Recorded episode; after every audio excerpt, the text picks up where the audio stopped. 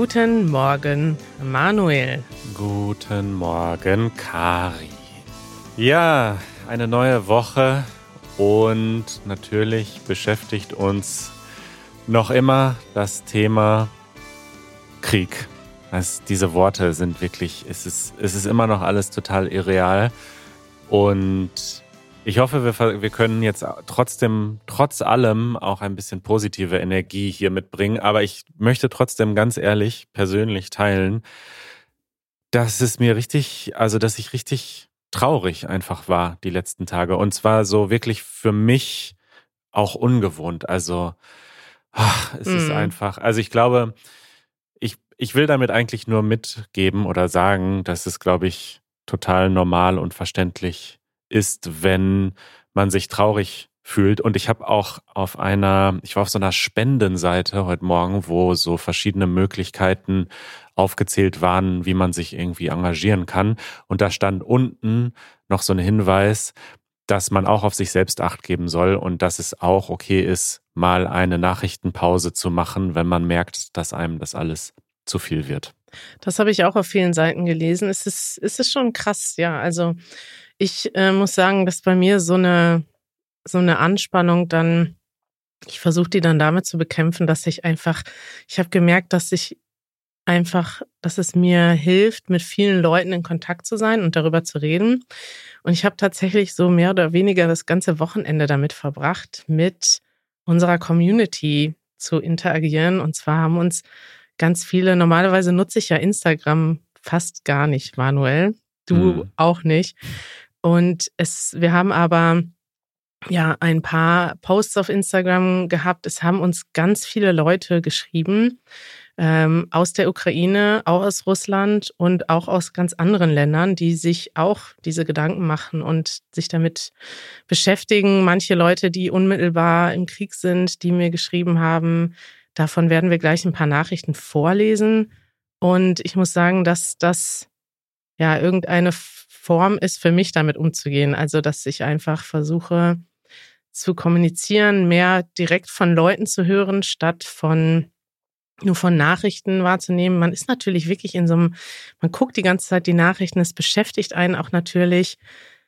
Manche Leute haben auch gefragt, hey, warum, warum redet ihr denn jetzt über die Ukraine auf, auf Easy German? Und ich muss mal sagen, also für alle Leute, die sich das vielleicht nicht vorstellen können, weil sie nicht in Europa sind oder weil sie die Nachrichten nicht so mitbekommen, es ist einfach ein einschneidendes, ein einschneidender Moment, würde ich sagen, in unserem Leben. Also ich glaube, jeder in Deutschland macht sich im Moment extreme Sorgen und denkt an die Menschen in der Ukraine, aber nicht nur das. Ich glaube, es gibt auch wirklich viele Sorgen, dass äh, ja, das ist einfach eine in dem Sinne eine Zeitenwende, da werden wir gleich auch noch drüber sprechen, dass Leute wirklich Angst haben um ihr eigenes Leben, auch in Deutschland, weil es vielleicht eben dieser Krieg nicht in der Ukraine endet und möglicherweise, das will man kaum aussprechen. Ne? Ich habe jetzt selber Angst, das auszusprechen, aber ich glaube, viele Leute haben ernsthaft Sorge, dass vielleicht ähm, Russland oder in dem Fall das, das Regime von Putin auch andere Länder in Europa angreift und dass wir uns dann unmittelbar in einem Krieg befinden, auch Deutschland. Ja, bevor wir auf diese ganzen äh, Nachrichten zu sprechen kommen und auf die Themen, die in Deutschland jetzt gerade äh, besprochen werden, eine kleine Korrektur. Mehrere Menschen haben mich darauf hingewiesen, dass meine Aussage, dass es seit dem Zweiten Weltkrieg keinen Krieg in dieser Dimension in äh, Europa gab, nicht ganz stimmt. Und natürlich habt ihr recht, es gab viele bewaffnete Konflikte in Europa, bei denen auch Hunderttausende Menschen gestorben sind. Und natürlich ist es wichtig, die nicht zu vergessen und auch ja, darüber zu sprechen.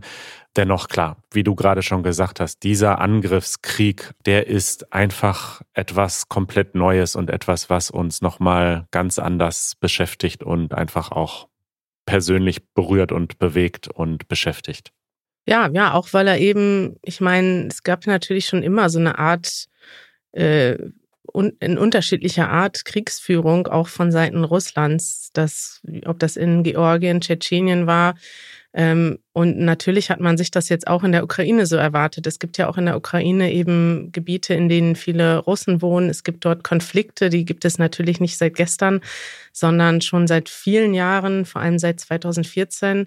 Aber irgendwie haben alle, und ich glaube, das betrifft auch fast alle Ukrainer und Russen, mit denen ich geschrieben habe, gedacht, dass es eben bei einem Konflikt in diesen Gebieten bleibt, in denen es eben ja unterschiedliche ethnische Mischungen gibt und unterschiedliche Gruppen und unterschiedliche Interessensgruppen äh, gibt. Und das ist eben nicht der Fall. Und ich glaube, das war jetzt die ganz, die ganz, der ganz große Schock für viele Leute, dass es eben plötzlich einen Angriffskrieg gibt auf einen Land, was eigentlich unabhängig ist, wo es eigentlich überhaupt gar keine Frage gab, also dass jetzt die Ukraine zu Russland gehört oder noch nie unabhängig gewesen sein sollte, so wie das auch Putin dann in seinen Reden so beschworen hat.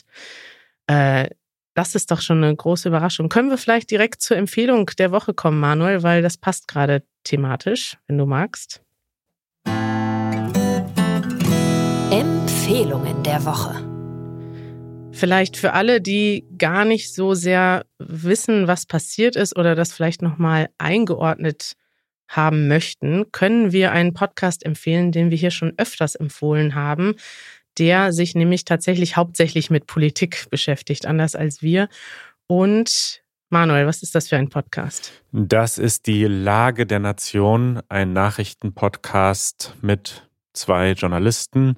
Einem ähm, Journalisten und einem Juristen. Ja, einem Journalisten und einem Juristen. Mittlerweile würde ich sagen, sind es beides Journalisten, denn sie machen diesen Podcast äh, schon sehr lange und es ist der, mhm. ja, einer der größten Podcasts hier in Deutschland. Ähm, und ja, die nehmen sich sehr viel Zeit, um die aktuellen Nachrichten aufzubereiten und zu erklären und können das, denke ich, auch viel besser, als wir das können. Ja. Das ist natürlich äh, fortgeschritten, also die sprechen sehr schnell und benutzen ja, viele Fachwörter auch, aber da bekommt man auf jeden Fall einen guten Überblick über den Hintergrund dieses Kriegs und was im Vorfeld auch passiert ist. Ich fand, dass sie gar nicht so schnell geredet haben. Also ich hatte, natürlich gibt es Fachwörter, aber ich hatte das Gefühl, dass man das vielleicht auch als Deutschlerner gut verstehen kann. Und zwar wollen wir euch die Episode 279 empfehlen in der die beiden tatsächlich, und das fand ich sehr interessant, ganz genau beschreiben, was eigentlich als Grund genannt wurde für den Krieg und was dann tatsächlich passiert ist.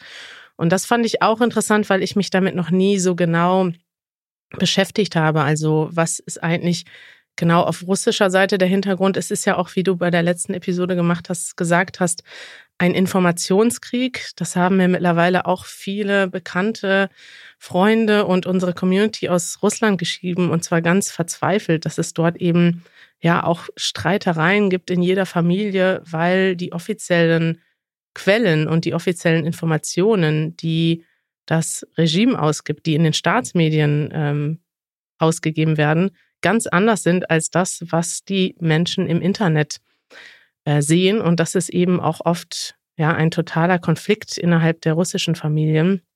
Und in dieser Episode wird das ja, wird nicht dieser Konflikt beschrieben, aber es wird im Prinzip beschrieben, was ist denn eigentlich auf den offiziellen Medien und in den offiziellen Erklärungen passiert und was ist tatsächlich passiert. Ich höre den Podcast auch auf 1,5 Geschwindigkeit, also anderthalb Mal Ach, so echt? schnell. Vielleicht sprechen Sie deswegen bei mir so schnell.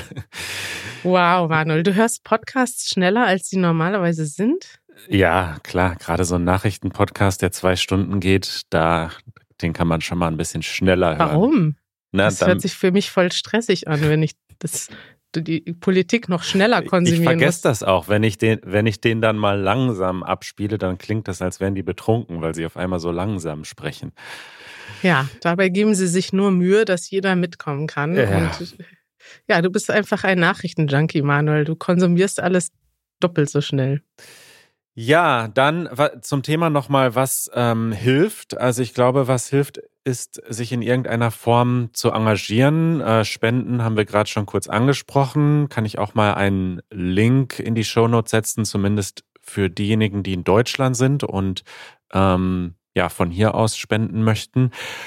Mhm. Was mir auch noch geholfen hat, ist, dass wir gestern auf einer Demonstration waren für den Frieden in der Ukraine hier in Berlin und die Demo war riesig. Die Veranstalter hatten mit 20.000 Teilnehmern gerechnet und am Ende waren mindestens 100.000 da. Die Veranstalter selbst sprechen sogar von einer halben Million Menschen. Also super, super viele Menschen vom Brandenburger Tor bis zur Siegessäule. Also das ist eine riesige Straße in Berlin, die war voll mit hm. Menschen. Und zeitgleich fand sogar noch eine andere Demo statt von Ukrainern in Berlin, die am Alexanderplatz angefangen hat. Und die sind dann nämlich erst rübergekommen später. Deswegen haben wir irgendwann gesehen, dass die Leute gleichzeitig in zwei unterschiedliche Richtungen gehen. Also es war wirklich an verschiedenen Orten in der Stadt gleichzeitig. Ja, wir haben auch ein Video gemacht und gefilmt auf dieser Demo und mit den Menschen dort gesprochen. Das seht ihr dann später diese Woche auf unserem YouTube-Kanal. Wie hast du das Ganze empfunden? Ähm, ja, es war, es ist natürlich irgendwie eine bedrückende Atmosphäre und aber auch eine positive Atmosphäre in dem Sinne gewesen, dass es selten, das haben ja auch viele Leute irgendwie uns dann im Interview gesagt, dass es selten so viele Leute gibt, die ohne Kontroverse zusammenstehen. Also man muss mhm. sagen, ähm, das Einzige, man kann irgendwie nicht sagen, dass es irgendwas Positives an der Situation gibt, weil sie einfach nur schrecklich ist. Aber das, was Putin, glaube ich, nicht gewollt hat und trotzdem erreicht hat, ist, dass wirklich viele Menschen in der Welt äh, zusammenstehen und sich zusammen engagieren, zusammen ja, demonstrieren inklusive vielen Russen, die wir auch gestern getroffen haben.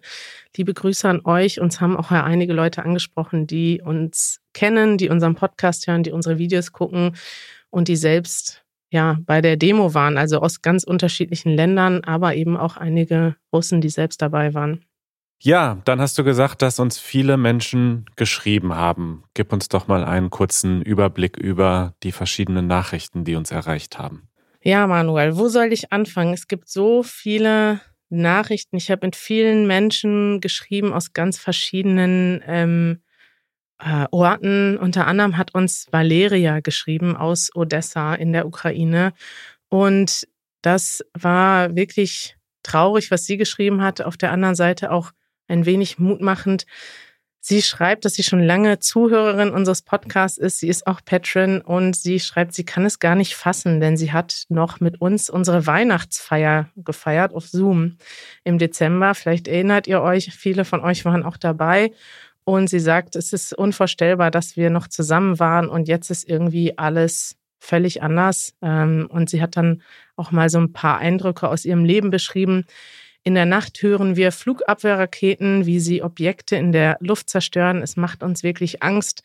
Heute haben wir als Freiwillige versucht, der Armee zu helfen und haben die ganzen Kriegsvorbereitungen gesehen. Gestern waren wir im Krankenhaus, um Blut zu spenden und wir waren ehrlich überrascht, dass es lange Schlangen vor den Krankenhäusern gab mit Menschen, die Blut spenden wollten. Und sie sagt noch, bitte sagt allen Leuten vielen Dank, dass sie an uns denken. Wir sind sehr dankbar und es macht uns Mut.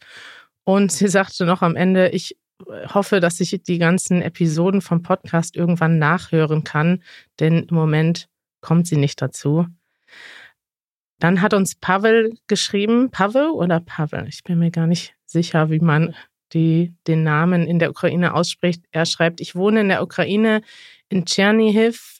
Die Sirenen klingen jede Stunde. Viele Gebäude in der Stadt wurden zerstört. Ich habe sogar schon ein bisschen abgenommen, schreibt er mit einem Smiley, was ja wirklich traurig ist. Ich habe die letzte Nacht im Keller geschlafen. Wir sehen aber, dass die Menschen aus allen Ecken der Welt uns unterstützen und es hilft wirklich. Danke. Ja, Maria aus Lwów schreibt, Hallo Kari und Manuel, ich heiße Maria und komme aus der Ukraine, aus Lwów. Ich wurde in einem unabhängigen Land geboren und konnte mir nicht vorstellen, dass es im 21. Jahrhundert einen Krieg gibt. Ich bin verwirrt und habe Angst, genauso wie viele Ukrainerinnen. Es ist beängstigend einzuschlafen und die Luftalarme zu verpassen oder am Morgen herauszufinden, dass es die Ukraine nicht mehr gibt. Wir alle hatten Pläne und Wünschen, aber der Krieg hat sie gestoppt und zwang viele Menschen, ihre Heimat zu verlassen. Aber ich möchte noch sagen, dass wir sehr große Unterstützung aus der ganzen Welt bekommen, wofür ich allen danken möchte. Das hilft und macht uns noch stärker. wir alle kämpfen gemeinsam für die Demokratie. Ja, das ist vielleicht auch wirklich so etwas, was so erschreckend ist, weil die Ukraine einfach so, so einen Wandel durchgemacht hat und so ein demokratisches Land ist. Und ja, im Prinzip, also, dass die Leute, die versuchen zu verstehen und zu erklären, warum es diesen Krieg gibt, die einfachste Erklärung ist, dass Putin die Demokratie bekämpft. So wie er sie im eigenen Land erkämpft, kann er es nicht ertragen, dass sich Länder, die früher vielleicht unter sowjetischem Einfluss standen, heute demokratisch entwickeln, ihre eigenen Staatsoberhäupter wählen, auf die er keinen Einfluss hat. Also das ist im Prinzip ja die, ja, die, der Hintergrund. Und das, das ist auch eine Sache, glaube ich, die vielen Menschen in Europa Angst macht und aber auch die Leute irgendwie zusammentreibt. Es ist irgendwie ein Krieg gegen die Demokratie und alle Menschen, die in Demokratien leben, fühlen sich auch dadurch angegriffen. Ja, und dann haben uns viele Nachrichten aus Russland erreicht. Du hattest das gerade schon kurz erwähnt. Ich muss auch sagen, man sieht das hier in den Nachrichten und wir haben das auch sogar aus dem persönlichen Umfeld mitbekommen, dass in Russland ähm, viele Menschen auf die Straße gehen und gegen den Krieg protestieren. Und das, muss man sagen, äh, wirklich unter, äh, unter großer Gefahr. Ne? Also die, äh, die Menschen werden zum großen Teil direkt festgenommen von der Polizei. Also da gehört wirklich viel Mut dazu, sich da öffentlich zu positionieren gegen diesen Krieg. Mhm. Und ja, was haben uns denn die Leute geschrieben? Also ich muss sagen, so viele Leute gehen dann eben doch nicht demonstrieren, weil sie große Angst haben. Also ich muss aber sagen, dass ich es wirklich überwältigend fand, dass wir haben ja viele, viele Zuhörer, Zuschauer in Russland und uns haben wirklich viele Menschen geschrieben, die gesagt haben, hey, wir haben mit diesem Krieg, wir wollen diesen Krieg nicht, wir finden es schrecklich. Uns hat zum Beispiel Marat aus London geschrieben, dass dieser Krieg für viele Russen ein Schock ist. Er schreibt, während einige Menschen vielleicht in Russland theoretisch so kriegsähnliche Handlungen unterstützen würden, sind die meisten Russen in Wirklichkeit am Boden zerstört. Ich habe viele ukrainische Freunde. Ich bin selbst Klavierlehrer und viele meiner Schüler sind und waren Ukrainer. Es ist absolut unfassbar, dass dieser Krieg zwischen Nationen stattfindet, die vor 2014 so freundlich zueinander waren. Und jemand anders schreibt uns, ich lese auch bei Marat, weiß ich, dass er das explizit mir erlaubt hat, dass ich seinen Namen und seine Nachricht vorlese. Bei den anderen Leuten werde ich die Namen nicht vorlesen, weil das ja eben in Russland auch äh, schlimme Konsequenzen haben kann, wenn man sich auch nur öffentlich gegen den Krieg äußert. Und das ist das, was ich eigentlich von den meisten Leuten gehört habe, dass sie Angst haben, auf der Straße, auf die Straße zu gehen, sogar Angst haben, in den sozialen Medien irgendwas darüber zu posten. Und das ist das Schlimmste, dass es eigentlich eine große Gruppe an Menschen gibt, die den Krieg nicht wollen, ähm, jemand schreibt uns zum Beispiel, diesen Krieg hat Putin angefangen, nicht die russischen Menschen. Wir wollen ihn nicht. Es ist einfach fürchterlich und unfassbar. Wir sind zusammen mit dem ganzen Herzen mit der Ukraine. Und ich habe sogar gestern mit einem jungen Mann geschrieben, der auch unsere Videos guckt, uns folgt und der selber auf der Straße war. Und das hat mich wirklich beeindruckt. Es, er hat, ich habe in seinem Instagram dann Videos gesehen, wie sie einfach ja ganz unauffällig versuchen zu protestieren, einfach mit einer kleinen Gruppe auf der Straße spazieren und sich unter andere Fußgänger mischen und dann laut anfangen zu rufen, nein, gegen den Krieg, wir sind gegen den Krieg. Und später, als er dann Gott sei Dank zu Hause sicher war, hat er mir dann noch Videos geschickt, wie sie vor der Polizei weglaufen und wie riesige Mannschaftswagen, es gibt ja da diese großen Autos, die man auch jetzt in den Nachrichten sieht, wo einfach hunderte Demonstranten festgenommen werden. Denen ist er ganz knapp entkommen und hat noch ein Video gemacht, wie er wegfährt ähm, im Bus. Und man sieht daneben die Autos stehen, die die anderen Demonstranten festnehmen. Also das muss ich sagen, hat mich wirklich persönlich betroffen, von so vielen Menschen zu hören. Ähm, und ich kann nur sagen, wir denken an alle, an alle von euch, also vor allem die Menschen, die jetzt in der Ukraine leiden. Aber es hat uns auch, es ist auch positiv zu sehen, dass es eben viele Menschen in Russland gibt, die auch versuchen, irgendwas dagegen zu tun, auch wenn es schwierig ist. Darüber redet Deutschland. Worüber redet Deutschland, Manuel?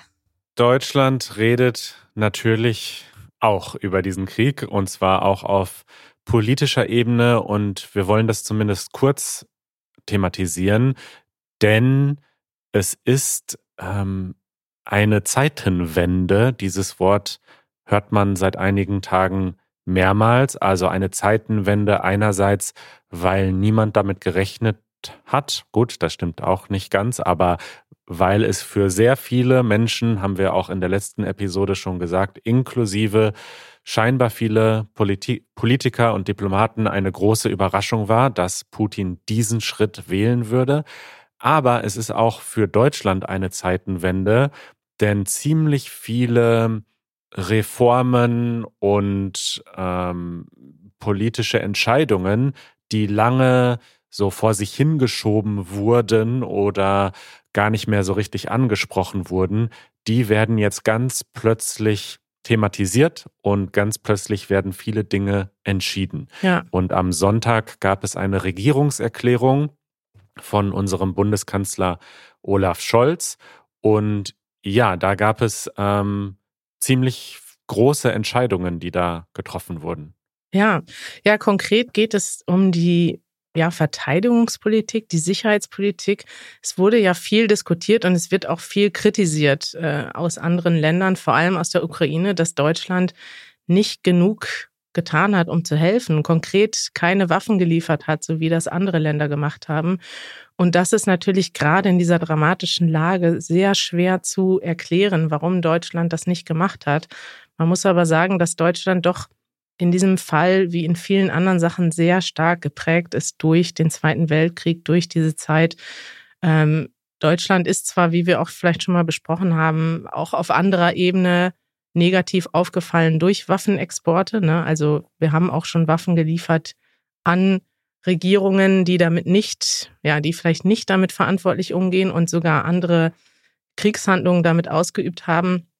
Aber grundsätzlich gerade diese Regierung, die jetzt dran ist, die SPD, Grünen und die FDP, die haben sich eigentlich ganz lange dagegen ausgesprochen, Waffen zu liefern, vor allem in aktuelle Konfliktgebiete. Und das ist etwas, was in Deutschland auch überhaupt nicht befürwortet wurde. Das heißt, wenn die jetzt gesagt hätten, wir liefern Waffen, dann wären wahrscheinlich die Mehrheit dagegen gewesen. Auch gestern bei der Demo haben wir viele Leute gesprochen, die gesagt haben, ja, wir wollen alles tun, um die Ukraine zu unterstützen, aber wir wollen einfach aufgrund unserer eigenen Geschichte keine Waffen liefern. Und das ist natürlich, kann ich mir selber total vorstellen, wenn ich jetzt in der Ukraine wäre, ist das überhaupt nicht nachzuvollziehen.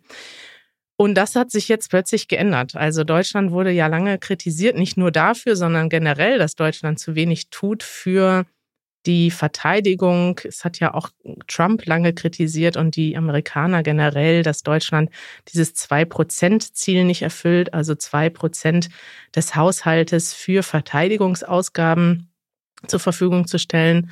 Und hier hat sich eben jetzt etwas geändert. Und zwar hat Deutschland einen Sonderhaushalt besprochen, beschlossen von 100 Milliarden Euro für Verteidigungspolitik.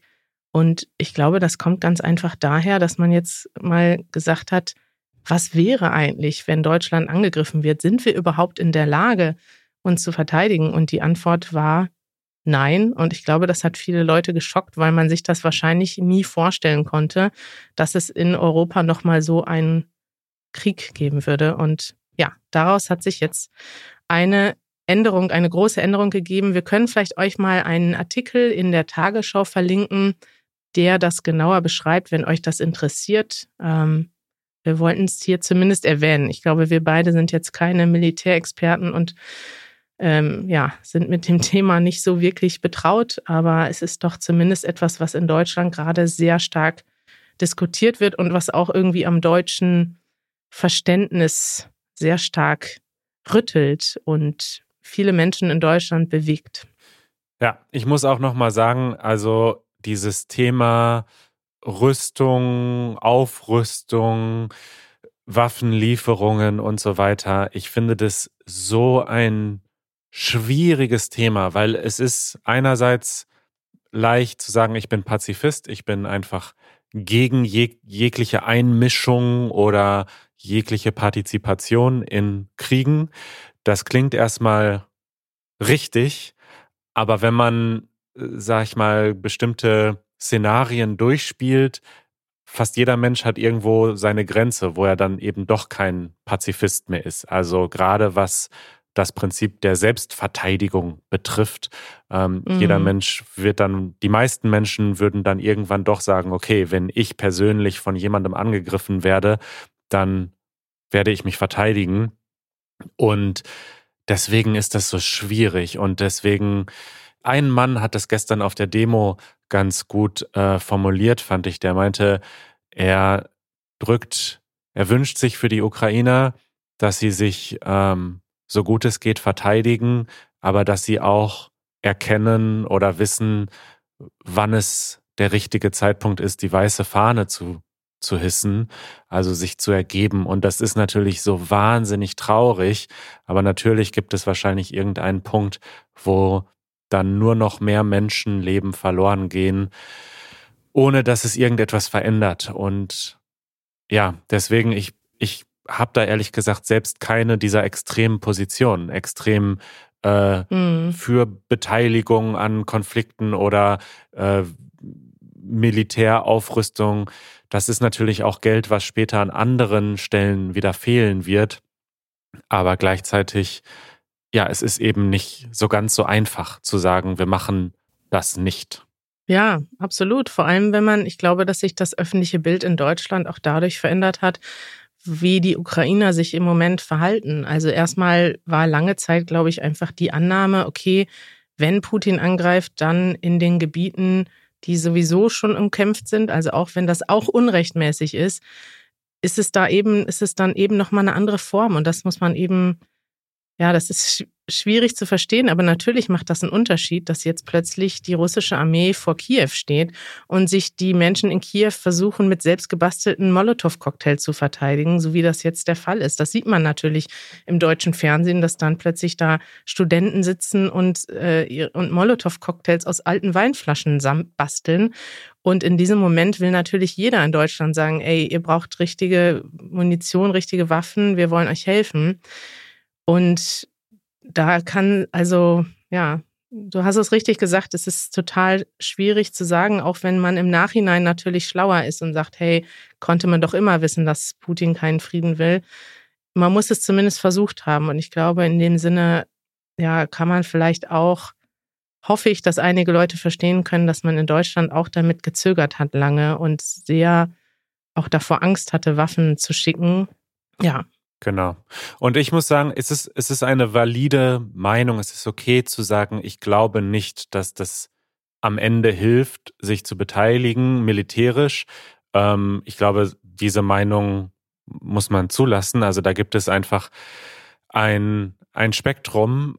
Was aber ganz klar auch ist, ist, dass eine komplette Neutralität, einfach zu sagen, man mischt sich gar nicht ein, also man bleibt einfach komplett neutral, da, ich glaube, ich hatte dieses Zitat vor einiger Zeit schon mal erwähnt, wenn man sich, wenn man sich in einem Unrechtskonflikt oder in einer Situation von Unrecht neutral verhält, dann ist man auf der Seite des Aggressors.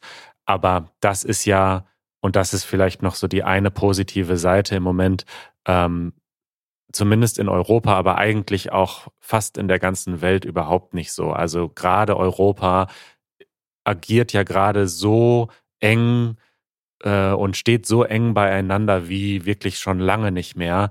Und alle Staaten stellen sich ähm, ganz klar auf die Seite der Ukraine und möchte die Ukraine unterstützen. Und ja, es gibt eigentlich wenige Staaten, die jetzt sagen, wir bleiben einfach komplett neutral und sagen da gar nichts zu. Ach, Manuel, man merkt richtig, wie uns dieses Thema selber angeht und schwerfällt. Ich muss sagen, dass es mir selten so schwer gefallen ist, eine Podcast-Episode aufzunehmen. Ich meine, ja, wir sind selber natürlich betroffen von dem Thema. Wir wollen darüber sprechen. Man kann nicht nicht darüber sprechen. Ich kann mir vorstellen, dass einige Leute so einen Podcast nicht hören wollen, aber es wäre auch völlig falsch und komisch von uns, wenn wir jetzt irgendwie über, weiß nicht, irgendwas sprechen würden, was völlig irrelevant ist. Vielleicht aber noch zum Abschluss ein einziges leichteres Thema, Manuel. Das Merkel-Update.